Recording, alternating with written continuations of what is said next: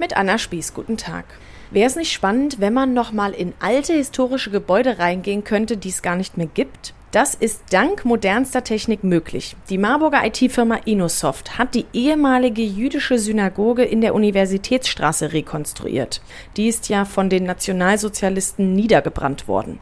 Mit einer VR-Brille, also einer Virtual Reality Brille, kann ich mir das Gotteshaus anschauen. So, und das teste ich jetzt mit Thomas Winzer von Inosoft, der mich da durchführt. Herr Winzer, es gibt ja gute Aufzeichnungen von damals. Wie entsteht dann daraus ein Modell? Man muss sich das so vorstellen wie bei einer CAD 3D-Zeichnung sitzt dann jemand am Rechner, überträgt diese Maße dann in ein virtuelles Modell und dann setzen Sie die VR-Brille auf. Ja. So, genau. Jetzt können Sie hinten an diesem Rädchen, exakt, können Sie es ein bisschen enger stellen. So.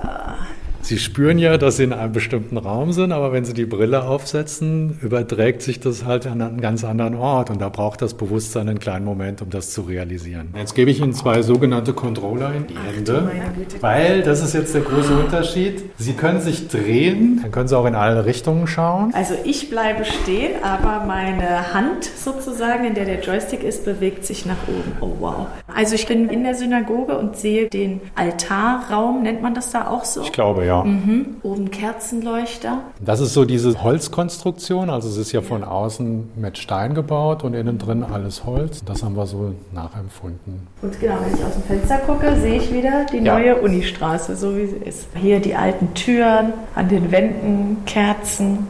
Ah, und hier die Treppe.